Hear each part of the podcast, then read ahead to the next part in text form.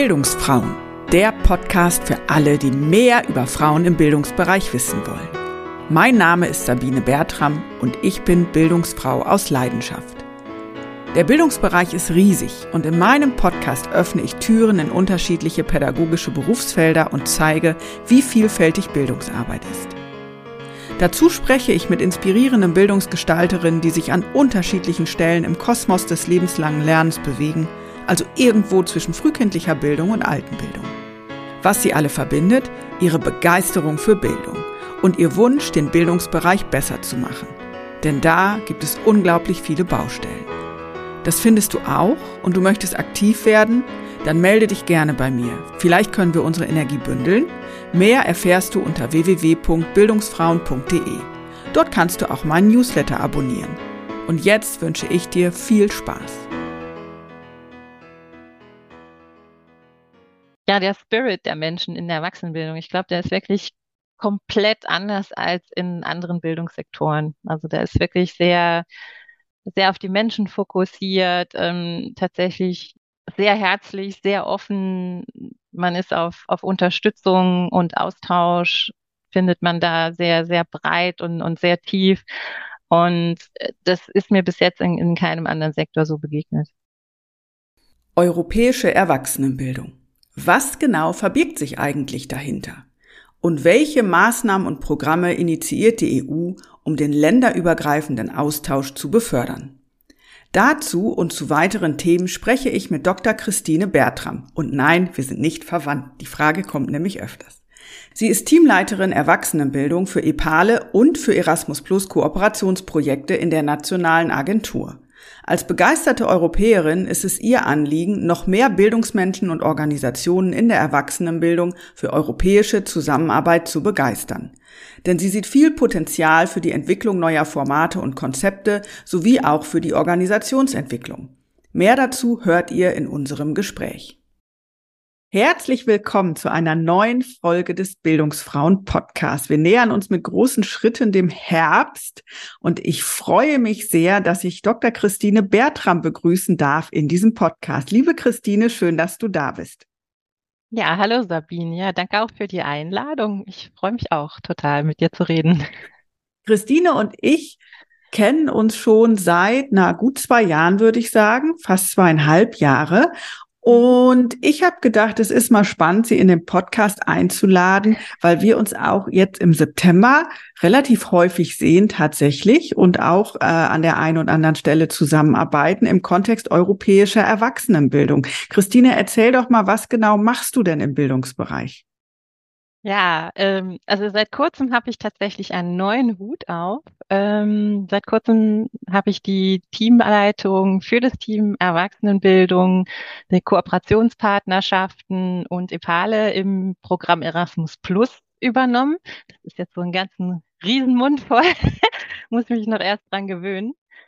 Und genau, also das ist ja das Programm Erasmus Plus. Äh, hebt ganz klar den europäischen Kontext und den europäischen Zusammenhang hervor. Und Sabine und ich, wir kennen uns aber tatsächlich ähm, von EPALE, also der elektronischen Plattform für Erwachsenenbildung in Europa.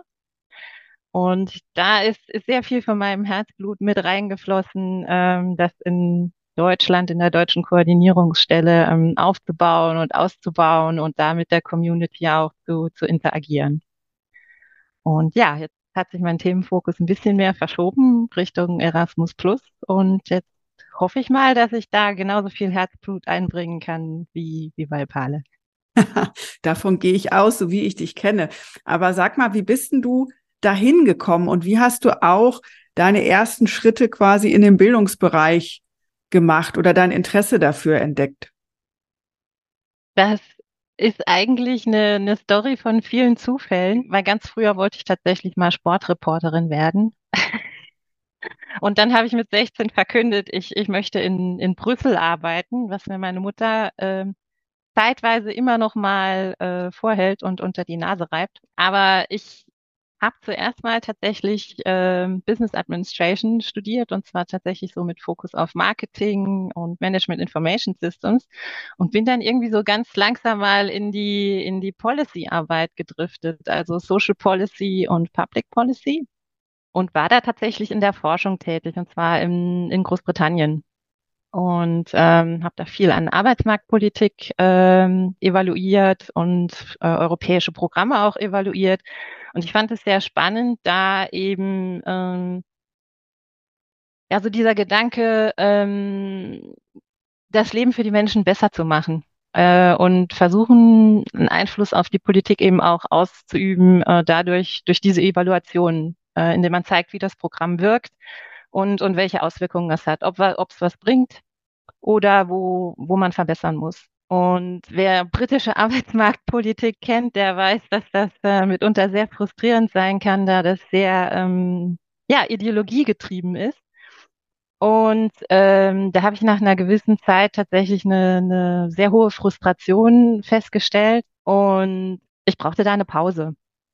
Und dann bin ich tatsächlich durch Zufall in, in unserem Unternehmen äh, wurde die britische äh, Koordinierungsstelle von EPALE war die angesiedelt.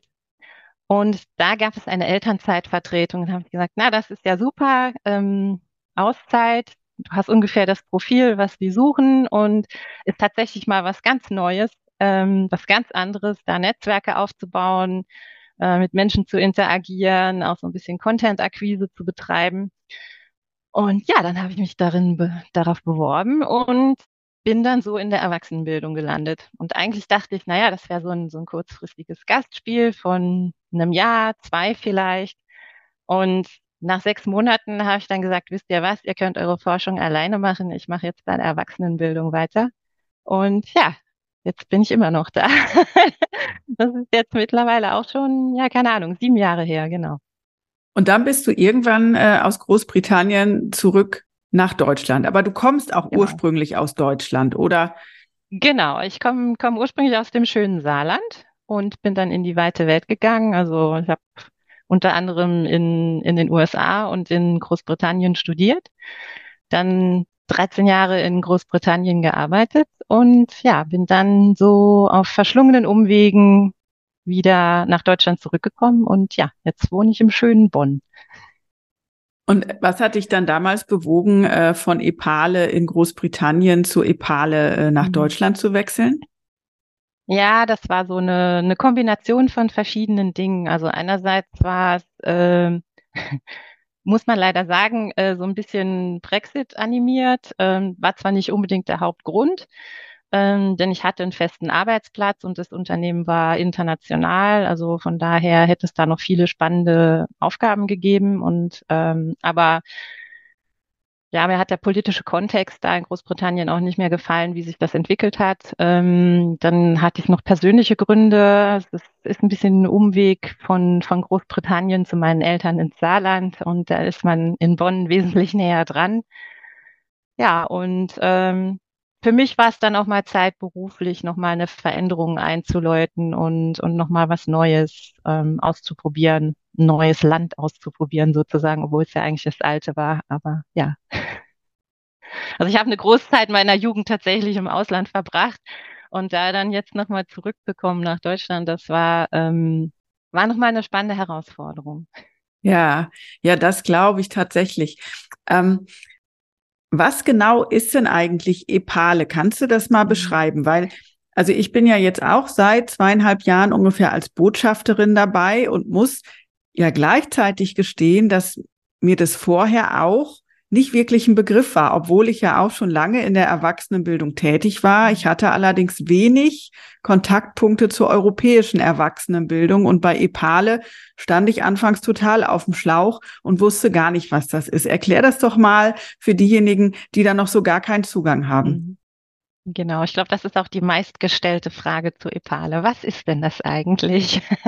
ja, EPALE ist gedacht als Unterstützungsplattform für Menschen und Organisationen, die in der Erwachsenenbildung tätig sind, ähm, als sich da ein Netzwerk aufzubauen, ihre Organisation auch im europäischen Kontext sichtbar zu machen, sich Inspirationen zu, zu holen von anderen europäischen Projekten. Also dazu muss man sagen, ähm, EPALE Koordinierungsstellen gibt in 37 äh, europäischen Ländern. Und wenn man jetzt genau nachzählt, die EU hat äh, weniger als 37 Mitgliedsländer. Das heißt, wir haben auch Kolleginnen und Kollegen in äh, sogenannten Programmländern, also Kolleginnen in Norwegen, Kolleginnen in, äh, in den Balkanstaaten, ähm, in der Türkei. Also das ist wirklich ähm, sehr, sehr groß angelegt und da gibt es viele, viele spannende Projekte in der Erwachsenenbildung auch und ähm, die haben alle eine Möglichkeit, sich auf EPALE zu präsentieren und dann kann man tatsächlich auch mal in die Erwachsenenbildung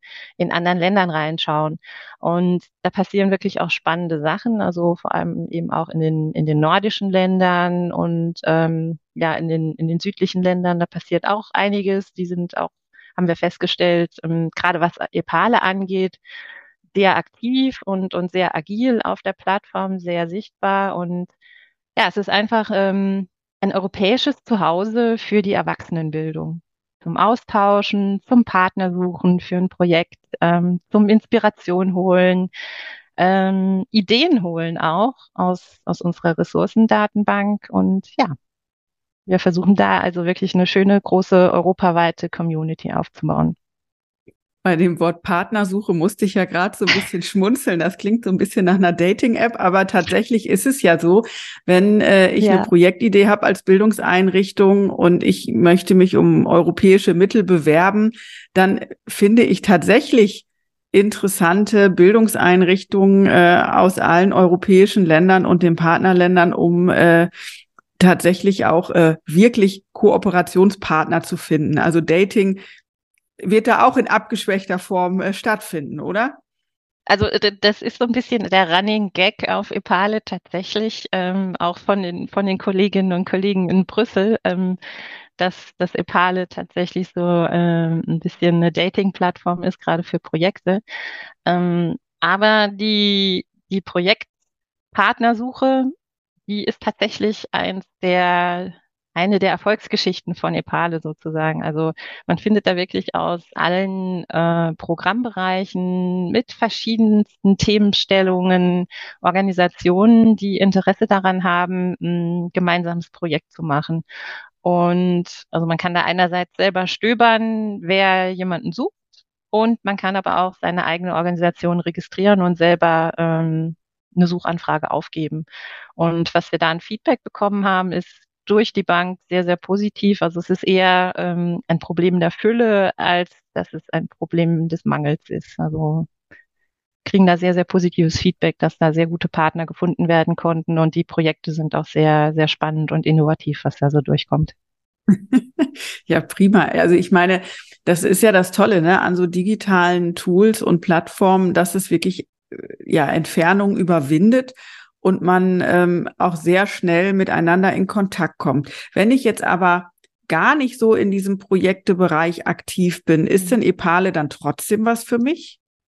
Ich finde schon, weil ähm, einerseits, also wenn ich, wenn ich als Lehrkraft oder Trainer unterwegs bin, ähm, kann man sich mit anderen Trainerinnen und Trainern im europäischen Kontext eben auch ver vernetzen ähm, und austauschen zu Methoden. Ähm, es gibt viele tolle äh, Blogbeiträge. Wir haben jetzt auch eine Serie, die Community Stories, wo Leute ihre Ideen zur, zur Zukunft der Erwachsenenbildung äh, mit einbringen.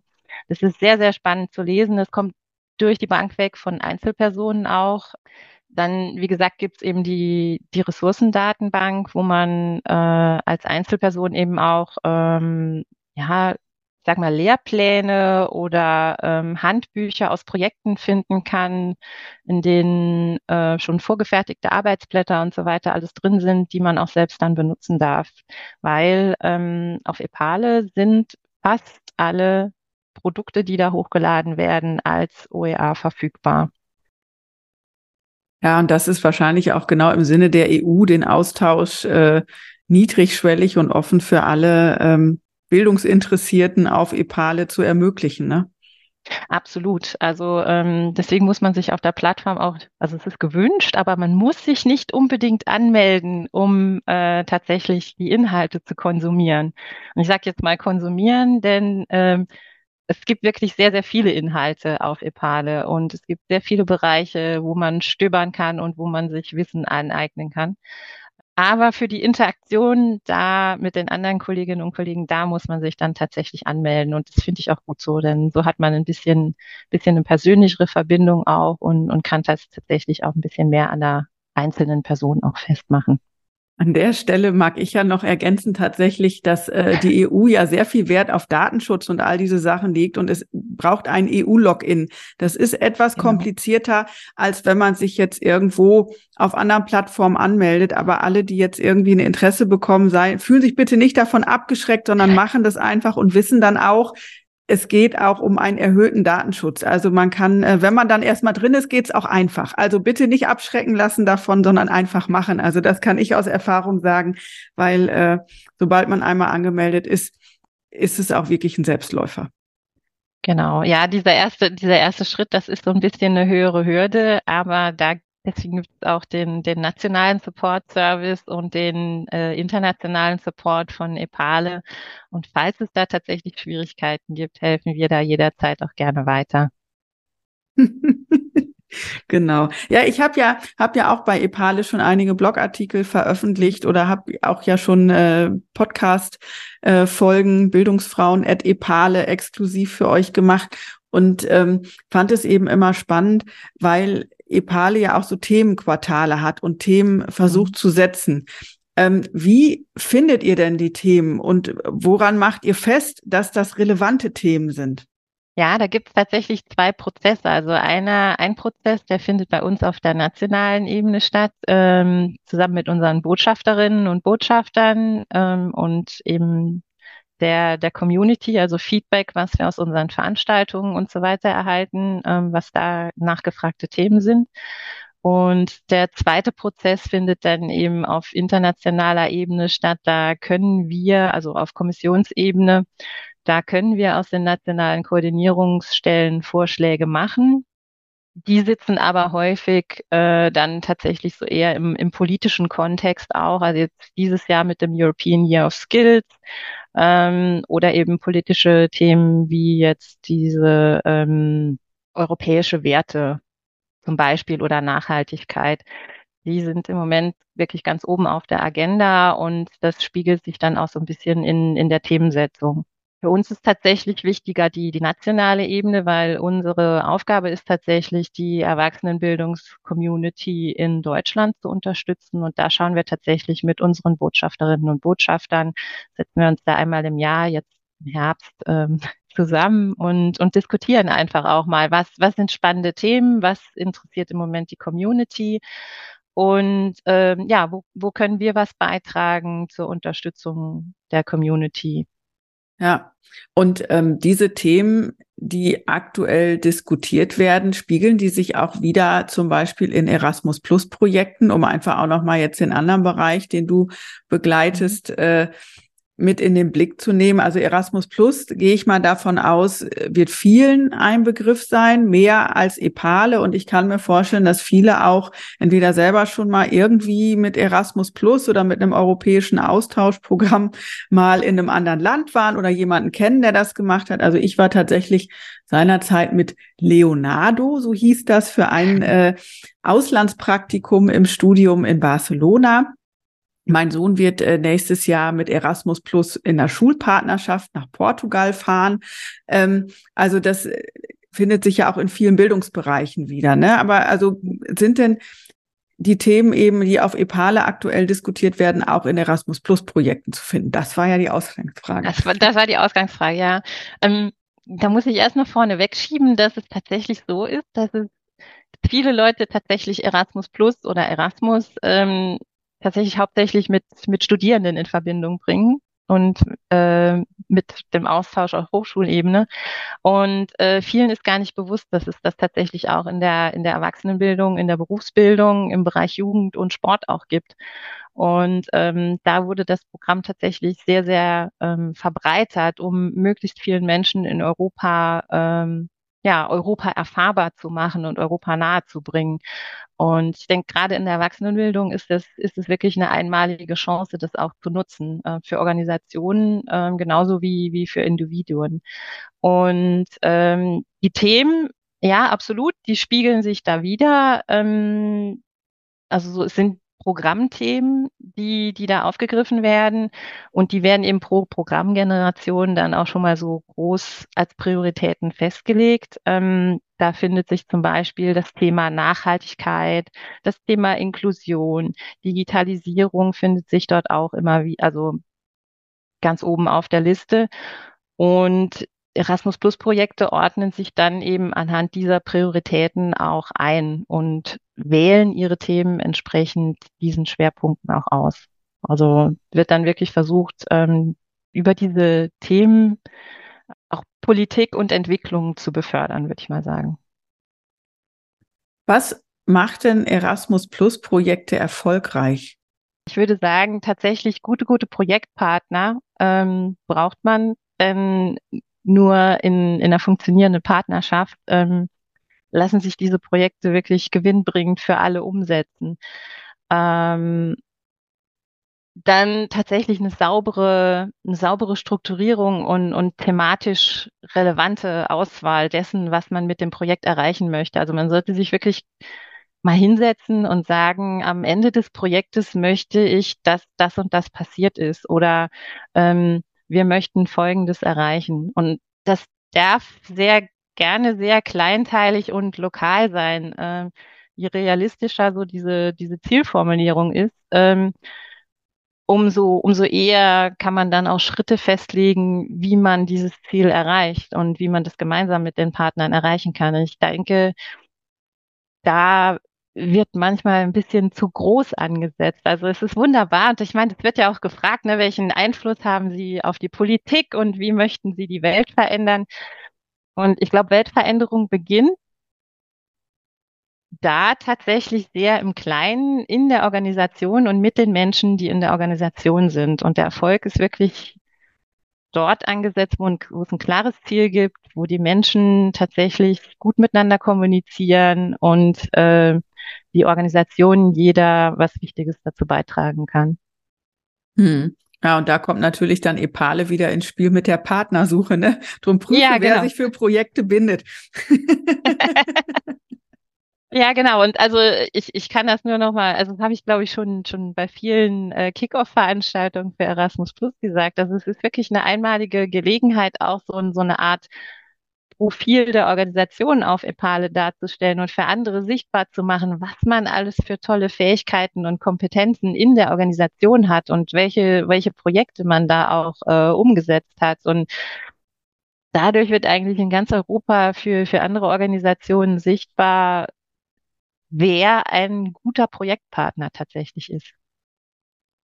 Ja, ja, ist der Vorteil und vielleicht an manchen Stellen ja auch der Nachteil an Erasmus Plus Projekten ist die Reiserei, die ja zum Teil damit verbunden ist, weil wenn ich also Teil, so stelle ich mir das zumindest vor, in einer Organisation mich bewerbe und nachher den Zuschlag bekomme und das Projekt auch da ist, dann heißt es ja auch, ähm, dass Treffen stattfinden und die finden natürlich international statt. Das heißt, als Einrichtung muss ich eben auch gewährleisten können, dass eine bestimmte Anzahl an Mitarbeitenden auch mal wochenweise nicht da ist und eben im Ausland arbeitet bei diesen Treffen. Ähm, wie hat sich denn ähm, oder wie wirkt sich das aus? Hast du da äh, Kontakte oder oder Einblicke, also wie das auch in Organisationen wirkt und welche Bereicherung auch diese diese internationalen Treffen bieten?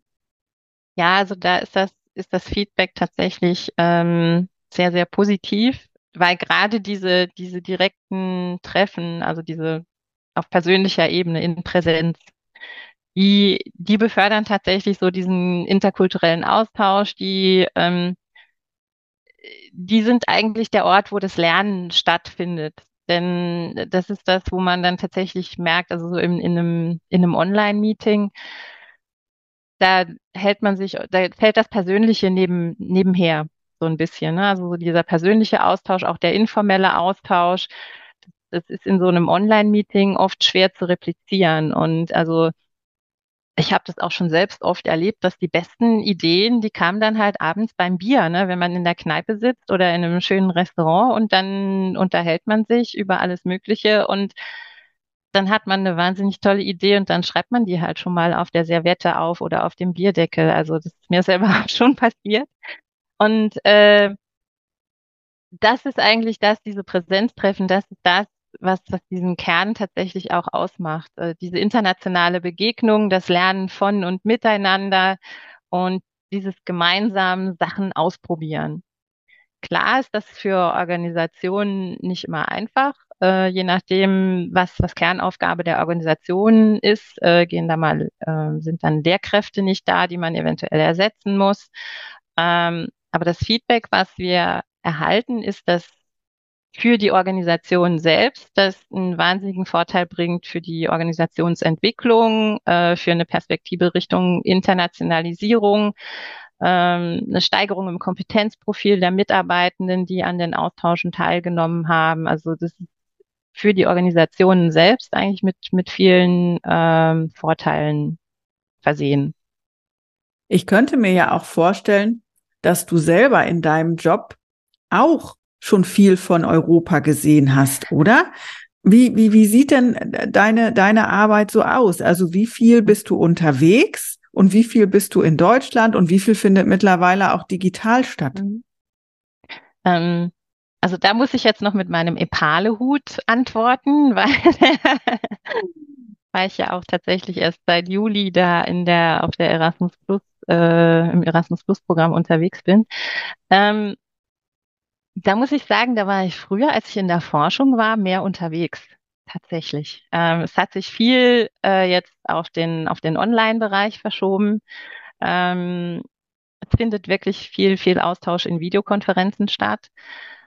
Äh, persönlichen Austausch, darauf hat man allerdings Wert gelegt, äh, den gibt es immer noch, ähm, aber das beschränkt sich auf so ein bis zweimal im Jahr, wo man sich dann meist in Brüssel trifft und äh, ja auch nochmal Programmpunkte bespricht, auch Zeit zum, zum direkten Austausch hat, um, um nochmal neue Projekte zu entwickeln. Äh, genau. Aber ich muss sagen, also da hat sich äh, mein Job doch sehr verändert. Ich bin, wenn, also mit Epale bin ich doch sehr, sehr viel in, in Deutschland unterwegs gewesen, um da mit verschiedenen Stakeholdern und Organisationen dann auch Epale vorzustellen, einfach auch mal das Konzept näher zu bringen und ähm, den Leuten einfach zu zeigen, wie sie sich auch in der Community einbringen können. Also da, das hat sich da doch sehr eher auf den nationalen Kontext beschränkt. Ja, ähm, hat auch Corona eigentlich große Auswirkungen gehabt auf ja den Austausch, auf noch mehr digitale Treffen? auch auf vielleicht Anzahl von Anträgen oder so. Also ich weiß nicht, weil ich meine, Erasmus Plus lebt ja davon, dass es internationale Partnerschaften sind, dass es Austausch gibt, dass man auch wirklich reist, ja, und vor Ort mhm. schaut und arbeitet. Ähm, gab es da sowas wie so ein, wie so ein Einbruch oder dass Projekte auch, ich sag mal, gar nicht so weit gekommen sind, weil sie eben bestimmte Sachen nicht umsetzen konnten? Mhm. Ja, also das gab's äh, definitiv. Ähm, dazu muss man auch wissen, dass, dass es in Erasmus Plus ja diese unterschiedlichen Leitaktionen gibt. Also es gibt einmal die Leitaktion 1, das ist Mobilität. Also das ist tatsächlich der, der direkte Austausch mit dem, mit dem Ausland, wo ich also sage, okay, ich, ich möchte das ich habe einen finnischen Partner und einen spanischen Partner und zusammen möchten wir schauen, wie äh, jetzt in äh, ländlichen Gemeinden Erwachsenenbildung umgesetzt wird und was wir gegen, was wir voneinander lernen können. Und dann gibt es ein Austauschtreffen. Und diese, diese Austauschtreffen, die konnten in der Corona-Zeit natürlich nicht stattfinden. Und da war es teilweise auch schwierig, besonders wenn auch Lernende involviert waren, äh, die in den digitalen Raum zu verschieben. Und da hat es dann definitiv, da gab es Sonderregelungen für diese Projekte. Ähm, aber das war eine sehr, sehr schwierige Zeit und das haben wir auch äh, dann entsprechend in den, in den Antragszahlen gemerkt. Also die sind ja sehr eingebrochen im Prinzip.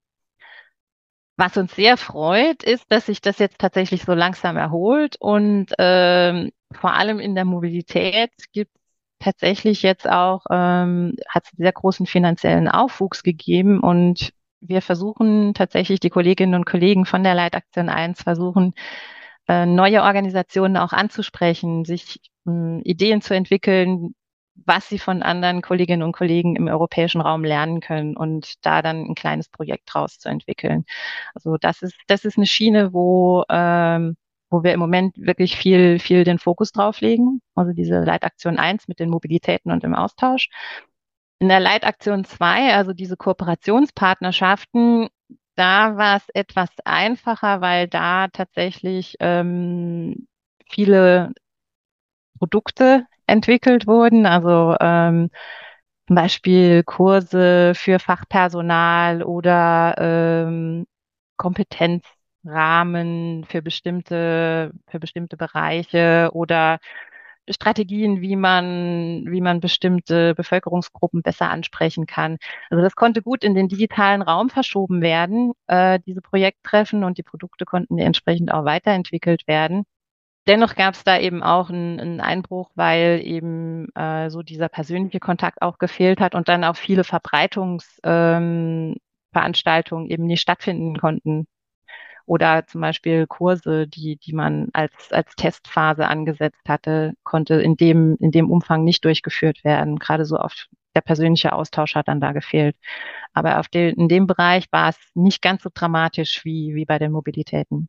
Ja, und ich kann mir vorstellen, dass die Erfahrungen aus äh, Corona sich tatsächlich auch inhaltlich in neuen Anträgen auch widerspiegeln, ne? dass zum Beispiel das Digitale noch einen, einen größeren, auf, größeren Aufwuchs erfährt in den Themenspektren ähm, und eben auch digitale Lernformate nochmal selbstverständlicher geworden sind und eben es dafür auch noch mehr zum Beispiel Konzepte entwickelt werden oder so, oder? Mhm. Äh, ja, zu der Zeit hat es da wirklich eine große Verschiebung gegeben, auch gerade so was Entwicklung von digitalen Kompetenzen anging. Ähm, jetzt gleicht sich das jetzt schon wieder mehr aus. Also jetzt geht es wirklich viel Richtung Richtung Inklusion tatsächlich ähm, und Nachhaltigkeit. Das sind jetzt eigentlich eher so die die Top-Themen, mit denen sich Organisationen befassen. Also so Transformationen, also gesellschaftliche Transformation auch und ähm, die digitalen Kompetenzen, die spielen in der ein oder anderen Weise äh, immer noch mit rein, sind aber häufig nicht mehr so der ganz zentrale Fokus, wie das, wie das zum Zeitpunkt der, der Pandemie dann war. Hm. Ja, und beim, beim Thema Nachhaltigkeit ist ja auch die Frage, ähm, na, wie ist das mit der Reiserei? Also wenn ich jetzt Projektpartner habe, ich weiß nicht, Zypern und Dänemark, also die können sich ja mit dem Zug zum Beispiel nur sehr schwer besuchen. Da wird sicherlich geflogen werden, wenn man sich trifft. Mhm. Ja, ähm, welche, welche Maßnahmen hat denn die EU da ergriffen, um zum Beispiel nachhaltiges Reisen auch zu befördern? Weil ich finde, das ist schon immer auch eine Frage, gerade bei internationalen Projekten. Also was ist sinnvoll? Und wo kann man sich eben auch Reisen sparen, oder? Hm. Ja, für Projekttreffen wurde dann halt immer so ein, ein Reisetag quasi angesetzt, einen, also so einen halben Tag im Vorgang und im Nachgang quasi, also so ein bisschen Puffer sozusagen. Und in diesem Green Travel, Green Erasmus ähm, Kontext, da wurde tatsächlich die Reisezeit äh, verlängert, wenn man tatsächlich auf den Zug umgestiegen ist. Also wenn man auf einen Flug verzichtet hat und auf äh, nachhaltigere Lösungen umsteigt, dann äh, wird zum Beispiel die Zeit, die man für die Reise ansetzt, die wird dann verlängert. Und ähm, da bemüht man sich sehr, also dann auch zu schauen, wo macht es Sinn, für welche Aktivitäten macht es tatsächlich Sinn, sich persönlich zu treffen und wo reicht es tatsächlich aus, äh, sich digital auszutauschen. Also jetzt äh, so, wenn man regelmäßig so ein so ein Jour fix hat, keine Ahnung, dann kann man den natürlich im digitalen Raum machen oder wenn es wirklich tatsächlich mal um eine um einen kurzen Austausch geht, wenn es natürlich tatsächlich um um eine fachliche Diskussion geht, um ja kreativ was zu entwickeln, dann ist es natürlich schwieriger, das jetzt so ad hoc im, im digitalen Raum zu machen und da kriegt man aus dem persönlichen Austausch ähm, häufig bessere Lösungen. Und da muss man eben genau abwägen und dann auch äh, begründen, warum jetzt solche, Prä also die Präsenztreffen tatsächlich notwendig sind und ähm, was, was der Gewinn, also dieser Added Benefit von davon ist. Hm. Jetzt sind ja so, ähm, ich nenne das jetzt mal Vehikel wie Epale oder Erasmus Plus, ja ähm, Versuche der EU, ähm, europäische Bildung und europäischen Austausch zu befördern. Also das sind ja Maßnahmen oder es ist die Idee, wenn wir das so und so umsetzen oder oder aufschließen oder wenn wir die Rahmenbedingungen so und so machen, dann äh, fördert das eben den Austausch und die europäische Bildung. Ähm, welche Rolle denkst du hat denn die EU im Bildungsbereich eben durch solche Maßnahmen? Und was ist auch wirklich so dieser dieses Bildungsideal vielleicht oder die Vision von guter Bildung, die dahinter steckt? Mhm. Das, das ist ja schwierig. Ähm, also wenn man das auf den nationalen Kontext runterbricht, dann, dann gibt es natürlich das, das Programm Erasmus Plus. Und es ist vielen Organisationen auch bekannt, aber auf der nationalen Politikebene, da sitzt der Erwachsenenbildung tatsächlich äh, auf Länderebene. Und dann hat man sehr, einen sehr, eine sehr heterogene Landschaft auch. Und da ist es, glaube ich, von EU-Ebene aus sehr schwierig, äh, irgendwie Einfluss auszuüben und da ähm, gestalterisch einzugreifen. Und da ist tatsächlich so dieses, das Programm Erasmus Plus ist eher eine Möglichkeit für Organisationen tatsächlich äh, über den Tellerrand zu schauen, wie wird Erwachsenenbildung in anderen Ländern gemacht, was können wir davon lernen und so eben Einfluss zu nehmen ähm, auf eine höhere Professionalisierung in der Erwachsenenbildung und vielleicht auch oder mit Sicherheit auch eine Steigerung der Qualität an sich der Erwachsenenbildung. Ähm, das ist, glaube ich, eher so das, das Ziel, was da an, was angestrebt wird. Ähm, und dann eben auch die, den thematischen Austausch zu suchen, gerade in den, in den Bereichen Inklusion, Nachhaltigkeit. Da sind ja manche Länder schon ein bisschen weiter als wir oder gerade Digitalisierung auch. Da, also gerade wenn man da in die nordischen Länder schaut, die sind ja schon Meilen weiter, als, als wir das in Deutschland sind. Und da versucht man eben, dass tatsächlich so dieser Wissenstransfer ähm, den, den Benefit für die Organisationen bringt. Ja, und ähm, als jetzt Teamleiterin eben für EPALE und Erasmus Plus ähm, hier in Deutschland, ähm, also für die Kooperationspartnerschaften, nicht für die Mobilitäten. Ähm, was ist dein Antrieb dahinter oder was ist, was ist dein Ziel, welches du auch für die Erwachsenenbildung hier in Deutschland äh, vorantreiben möchtest? Das ist eine sehr gute Frage. Was ist mein Ziel? Ähm, also gut, ich meine, meine Hauptaufgabe ist tatsächlich eben meine, meine Kolleginnen und Kollegen zu unterstützen, ähm, das, das Programm eben auch umzusetzen und dadurch eng mit den Organisationen zusammenzuarbeiten ähm, und tatsächlich Europa eben nach Deutschland zu bringen und die, die Organisationen auch darauf aufmerksam zu machen, dass es das Programm gibt und denen die Tür zu öffnen nach Europa und äh, ihnen auch zu zeigen, Europa kommt zu dir, du bekommst was von Europa ab, so sage ich jetzt mal so platt, ne? Also es, es gibt ja Fördergelder und ähm, da kann man sich von dem, von dem europäischen Kuchen, sag ich mal, ähm, was abholen. Und da unterstützen wir. Und da möchten wir tatsächlich ähm, auch eine, eine größere Bandbreite von, von Organisationen ansprechen und neue Organisationen auch äh, für das Programm begeistern. Ähm, ja, da auch Hürden abbauen, durchaus so Berührungsängste mit der EU abbauen. Das wäre tatsächlich ähm, für mich äh, eine große Zielsetzung, da tatsächlich neue Organisationen ähm, zu begeistern für das Programm äh, und für den europäischen Austausch. Gibt es denn bestimmte Voraussetzungen, die ich als Organisation mitbringen muss? Und also, ich meine, gerade wenn das Geld mhm. umsonst gibt, also Fördergelder. Ich meine, natürlich muss ich einen Antrag stellen und ich brauche eine Idee und mhm. brauche Projektpartner. Also das ist nicht, ich gehe da hin und mache die Hand auf und dann kriege ich plötzlich so ein Projekt. Ne? Ähm, aber es gibt ja sicherlich auch Organisationen, die das für sich als sehr großes Geschäftsmodell sehen oder die auch Strukturen aufbauen, die, ähm, also ich will jetzt gar nicht groß was unterstellen, aber die natürlich schon versuchen, in größerem Maße Gelder zu akquirieren und einzuwerben aus europäischen Mitteln, um auch andere Sachen quer zu finanzieren oder so. Ne? Also das Projektgeschäft kann ja bisweilen auch sehr, sehr undurchsichtig sein. Also wie achtet ihr auch auf, auf eine Qualität oder was sind auch so Maßstäbe für euch, das zu prüfen? Ne? Weil, also wenn du erzählst oder sagst, jeder kann auch so ein Stück von Europa abhaben, also kann ich mir vorstellen, dass dann auch viele da stehen und sagen, oh jo, wenn die Europäische Union mhm. Gelder gibt für Bildung, Bildung, ach, da machen wir auch mal so ein bisschen was.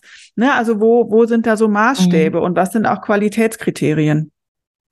Ja, also ähm, es ist tatsächlich so, dass äh, die Anträge einmal auf, auf Qualität geprüft werden. Ähm, also es gibt einen Gutachterpool, der, der unabhängig und mit mindestens zwei Leuten die einzelnen Anträge inhaltlich prüft. Also da muss eine Relevanz gegeben sein, es muss ähm, ja Nachhaltigkeit, es muss die Struktur muss entsprechend entwickelt sein. Also man muss wirklich eine gute Idee haben, man muss den Bedarf gut entwickeln und es muss alles also von der fachlichen Seite her sehr, sehr solide sein.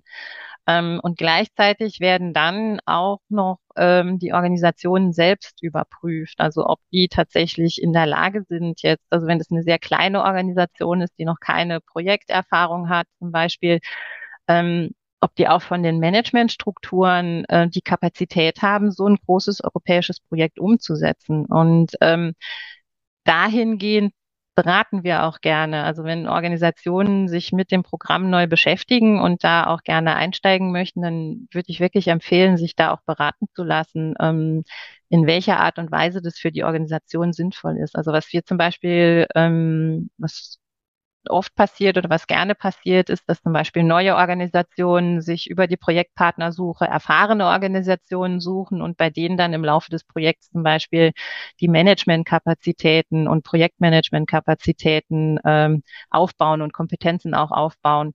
Oder ähm, es gibt ja auch jetzt so diese, ähm, die ganz kleinen Partnerschaften. Ähm, das ist tatsächlich gedacht für Neueinsteiger, die noch keine äh, Erfahrung haben mit europäischen Programmen. Ähm, da muss man eine Idee entwickeln. Gut, da muss die Organisation immer noch den, den Background-Checks, also den finanziellen und Kapazitätsprüfungen ähm, bestehen.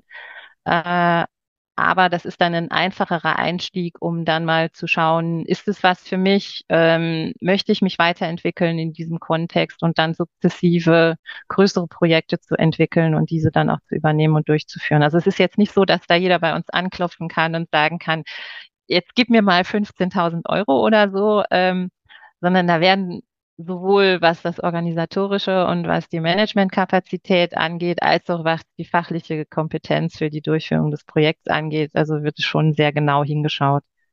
Ja, also das ist, glaube ich, auch wirklich wichtig, ne? Weil ähm, ich meine, natürlich wird einerseits oft auch in, in anderen Bereichen über die Regelungswut der EU geschimpft, ne, dass irgendwie wie gerade Gurken sein müssen und so weiter. Ne? Also man, man kennt ja diese ganzen äh, Sachen, die dann auch durch die Medien getrieben werden. Und andererseits braucht es eben auch gewisse Regularien, damit auch sorgsam mit den Ressourcen umgegangen wird. Ne? Gebt ihr dann auch ähm, sowas wie, wie Fortbildung oder habt ihr offene Türen oder wo findet man euch denn, ähm, wenn man, wenn man äh, Fragen hat zu Erasmus Plus oder zu EPALE? Genau, also zu Erasmus Plus, ähm, da kann ich einerseits die, die Webseite der nationalen Agentur empfehlen. Das ist ganz einfach na-bib.de. Da kann man sich über das Programm informieren. Wir sind aber auch gerne jederzeit bereit, telefonisch zu beraten. Ähm, da gibt es viele, viele nette Kollegen, die über das Programm informieren können. Ähm, und wenn man schon mal eine Programm, also eine Projektidee hat, dann kann man die auch mit den Kolleginnen und Kollegen diskutieren, ob das tatsächlich was ist für ein europäisches Projekt und wo man tatsächlich noch ähm, mehr Entwicklungsbedarf hat. Also es kann ja sein, dass ein Bereich dieser der Projektidee vielleicht noch tiefer entwickelt werden muss, ähm, deutlicher gemacht werden muss, was jetzt da äh, noch fehlt, um einen guten Antrag zu machen, sag ich mal. Und genau, von Nepale Seite aus, da steht eben die nationale Koordinierungsstelle ähm, parat sozusagen, äh, per E-Mail, per Telefon, über die Plattform selbst, ähm, wo wir dann eben auch einsteigen.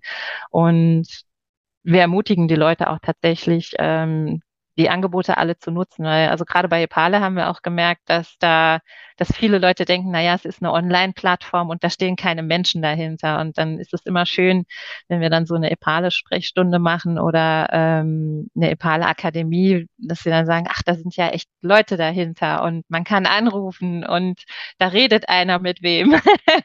Und ich kann da, ich kann da mit meinen, meinen Schwierigkeiten und meinen Problemen hinkommen und es kümmert sich wer.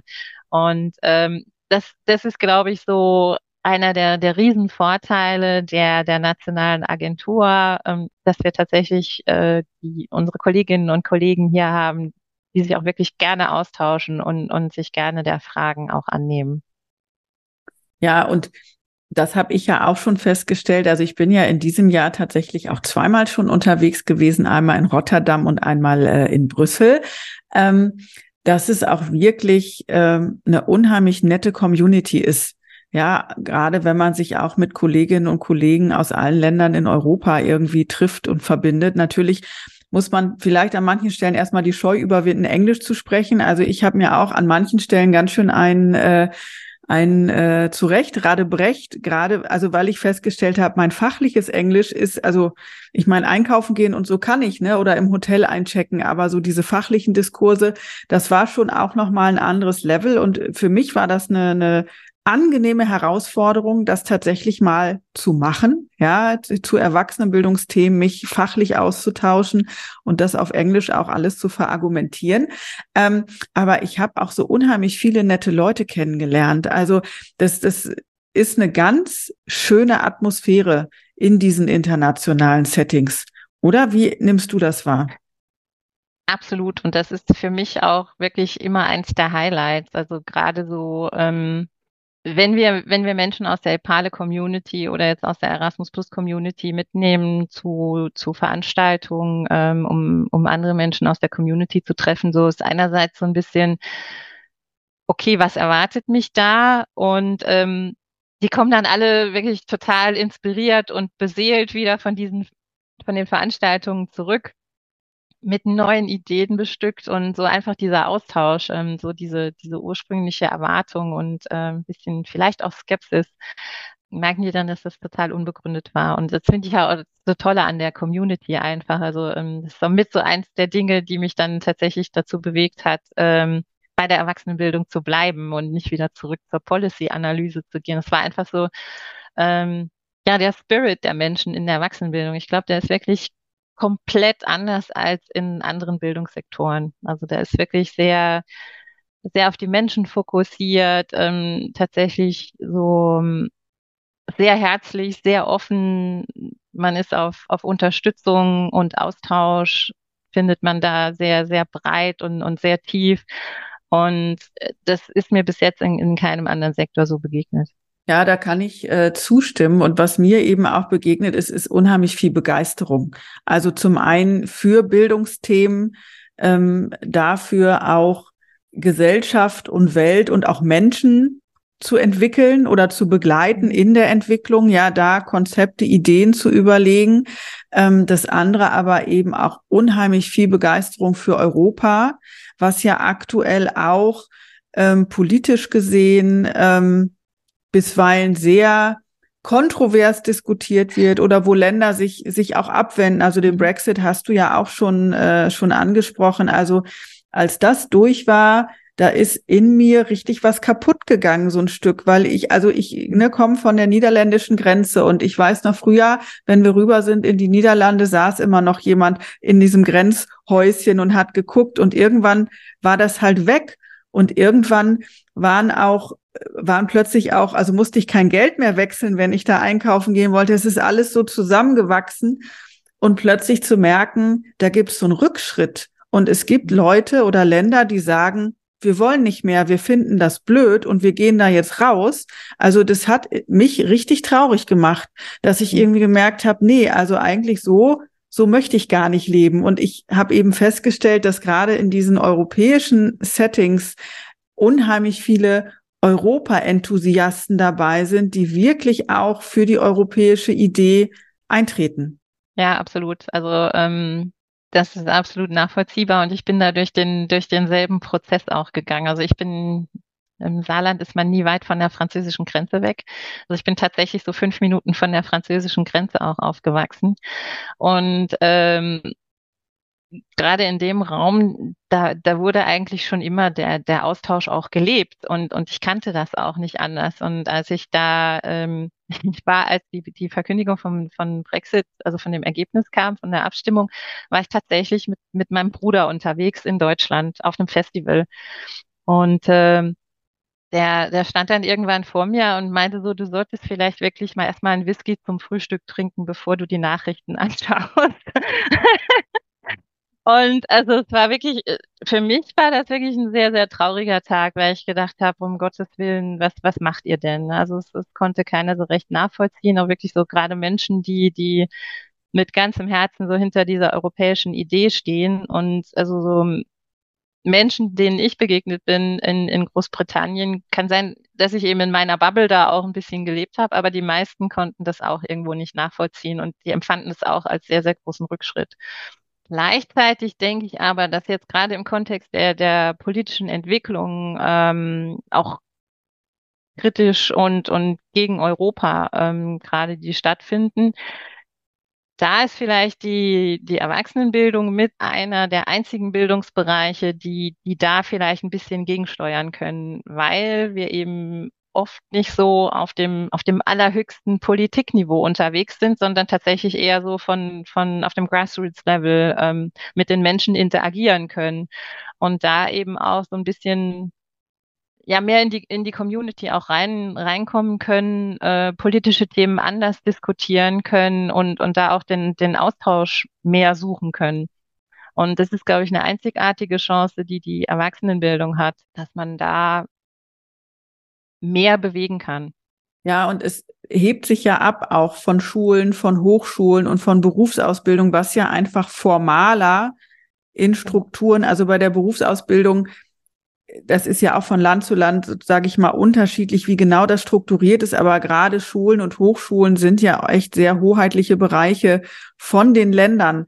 Und äh, wenn da Austausch passiert, natürlich oft auch eben mit diesem politischen Framing, was von oben runterkommt, ja, und die Erwachsenenbildung mit den nonformalen und zum Teil auch informellen Lernsettings hat natürlich da eine ganz andere äh, Hebelwirkung und auch eine ganz andere Möglichkeit, ähm, da ja sich eigenständig zu positionieren, ohne Gefahr zu laufen, gegen das formale System sozusagen zu agieren, ne? Ja, genau. Und also das ist ja auch oft, dass Inhalte von, von nationaler Ebene vorgegeben sind, gerade so im Schulsystem auch oder ähm, auch auf, auf dem Universitätslevel. Ne? Und das hat eben die, die Erwachsenenbildung nicht. Da ist eine, eine freiere Themenwahl, da kann man sich anders bestimmten Themen nähern. Äh, auch kontroverse Themen können da, können da gut angegangen werden, ohne dass es dass es äh, unbedingt jetzt erstmal einen Einfluss hat was, was die nationale Politik angeht und die nationale Wahrnehmung. Aber das sind dann eben auch so die, die Kerne, aus der, aus denen eine neue Denkweise entstehen kann und wo sich dann auch tatsächlich Änderungen von, von unten nach oben ergeben. Und, und das ist, glaube ich, ein sehr wichtiger Hebel, der, der auch oft unterschätzt wird. Und das finde ich irgendwo ein bisschen traurig, weil ich denke, die, der Erwachsenenbildung, die könnte, könnte so viel bewegen, wenn man sie lassen würde. Aber Und wenn es da im Politiksystem vielleicht ein, ein bisschen mehr Anerkennung dafür geben würde. Ja, ja, ich meine, klar, da sind natürlich auch viele Verbände dran und es macht es eben bisweilen schwierig, weil das so so ein diverses Feld ist und weil auch die Strukturen so divers sind vom Bundesland zu Bundesland, weil, weil die Träger auch zum Teil so unterschiedliche Interessen haben und die Bildungseinrichtung oder unterschiedliche Themenfoki, die arbeiten ja auch nicht immer gut zusammen, sondern manchmal eben auch gegeneinander oder haben gar keine Berührungspunkte. Also wenn ich irgendwie Marketing unterrichte und eine Kunstschule habe, also das, da ist einfach wenig Berührung. Ja, mhm. und da ist auch oft wenig Berührung zwischen den AkteurInnen, weil die eben auch ihre ganz eigenen Szenen haben. Ähm, so auf der Zielgeraden unseres Gesprächs, was wünschst du dir denn für die europäische Bildung? Was wünsche ich mir? Ich würde mir tatsächlich wünschen, dass ähm, der Nutzen der Erwachsenenbildung ähm, nicht nur auf den Freizeitbereich oder den, den persönlichen Entwicklungsbereich ähm, reduziert wird, sondern es tatsächlich ähm, ja so ein Gesamtnutzen, ein eher holistischer Blick auf, auf den Menschen und die Gesellschaft geworfen wird. Das, das fände ich, ähm, das fände ich sehr wünschenswert, denn, denn dann könnte man den, den Wert der Erwachsenenbildung ähm, viel besser auch erkennen und die Wertschätzung der Menschen in der Erwachsenenbildung, also der Lehrkräfte und der Organisation, weil das ist, glaube ich, ein, ein sehr, sehr unterbelichtetes Thema, also gerade auch so prekäre Beschäftigungsverhältnisse und, und was, was da so Erwartungshaltungen in der Erwachsenenbildung auch sind. Und ähm, da wäre es schön, wenn da mal ein bisschen, bisschen mehr Licht reinkäme, äh, ein bisschen mehr ähm, Aufmerksamkeit geschenkt würde. Auf der europäischen Ebene, da wünsche ich mir tatsächlich, dass ähm, der Austausch noch lange, lange weitergeht, dass das äh, Programm Erasmus Plus noch lange den, den Austausch zwischen Organisationen und zwischen Menschen äh, unterstützen kann und, und befördern kann und dass wir da tatsächlich noch viele, viele Jahre von und miteinander lernen können. Welche europäischen Länder, in denen du noch nicht warst, stehen denn noch bei dir oben auf der Liste? Ich habe mich nämlich gerade gefragt, ob du schon in allen Partnerländern im Rahmen von Erasmus Plus warst? Und wenn nicht, also welches wären so zwei, drei, wo du sagst, da will und muss ich unbedingt noch mal hin? Ja, also ich war tatsächlich noch nicht in so ganz vielen. Das ist vielleicht überraschend. Ähm, wo ich unheimlich gerne mal hin möchte, das ist äh, so Estland, Lettland und Litauen. Da war ich nämlich noch so gar nicht. Ähm, und wo ich auch noch eigentlich gar nicht war, das ist so ähm, Rumänien und Bulgarien. Ja, Rumänien kann ich dir empfehlen. Da war ich tatsächlich schon mal. Also ich war ja, also habe auch noch viele weiße Flecken da sozusagen auf meiner Reiselandkarte, aber in Rumänien war ich tatsächlich auch mal ähm, im Rahmen des Studiums mit einer Studienreise. Es war auch unheimlich spannend. Also ja, ich habe in, in einem früheren Job, also in vor meiner Forschungskarriere, habe ich tatsächlich ähm, viele, viele sehr, sehr nette Menschen, gerade so aus Rumänien und Bulgarien, ähm, kennengelernt. Und ich habe es irgendwie nie geschafft, da mal hinzu, hinzufahren. Und ich hatte auch irgendwann mal so das Ziel, ähm, in jedem in jedem Land der Europäischen Union ein, ein Wettbewerb. Also ich bin ja sportlich sehr unterwegs, äh, sehr viel unterwegs und ich wollte in, in jedem Mitgliedsland der Europäischen Union einen Wettkampf bestritten haben. Bis ich, keine Ahnung, 95 bin. Dann ist ja noch ein bisschen Zeit. Gerade so, ja. Wenn ich nochmal auf den Anfang zurückgehe, von deiner ersten Idee, Sportjournalistin zu werden, jetzt bis hin ähm, in der Erwachsenenbildung tätig zu sein. Also wenn du jetzt mit all deinen Erfahrungen im Gepäck mal zurückblickst, würdest du denn deinem Jüngeren selbst eine Tätigkeit im Bildungsbereich empfehlen? Also die, die vielen unterschiedlichen Erfahrungen, die ich gemacht habe, die haben mich ja ähm, zu dem Menschen gemacht, der ich jetzt bin. Und ich glaube, wenn wir ein paar von den Erfahrungen gefehlt hätten, würde ich die Tätigkeit jetzt in der Erwachsenenbildung und die Möglichkeiten, die ich jetzt habe, glaube ich, nicht so sehr schätzen. Ähm, ich würde, also rein vom Spirit her und vom Engagement und, und was die Menschen alle mitbringen und, und was man in der, in der Erwachsenenbildung erleben kann, würde ich es wirklich jedem empfehlen, weil es ist wirklich sehr erfüllend aus meiner Perspektive. Und ähm, es ist einfach für mich sehr, sehr befriedigend und, und zufriedenstellend, ähm, mit den Menschen zusammenzuarbeiten. Und, und das ist was, was man tatsächlich, ähm, glaube ich, auch nur im Bildungsbereich ähm, so erleben kann.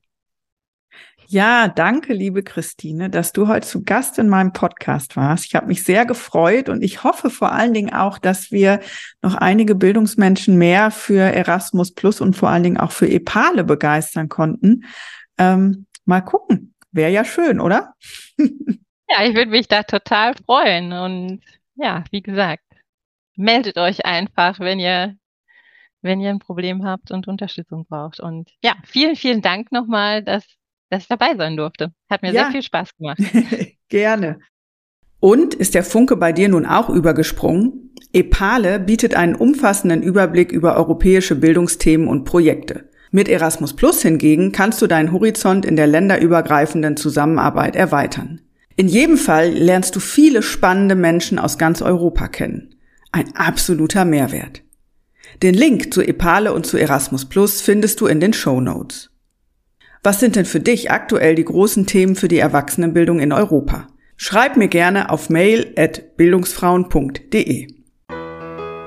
Und wieder gab es spannende weibliche Einblicke in den Bildungsbereich. Du willst mehr? Weitere Folgen findest du auf www.bildungsfrauen.de und natürlich überall, wo es Podcasts gibt. Dort kannst du auch gerne ein Like dalassen. Du willst nichts verpassen? Dann folge mir auf Instagram oder LinkedIn. Und ich freue mich auch, wenn du mir einen digitalen Kaffee spendierst für diese Folge. Die Links findest du in den Show Notes.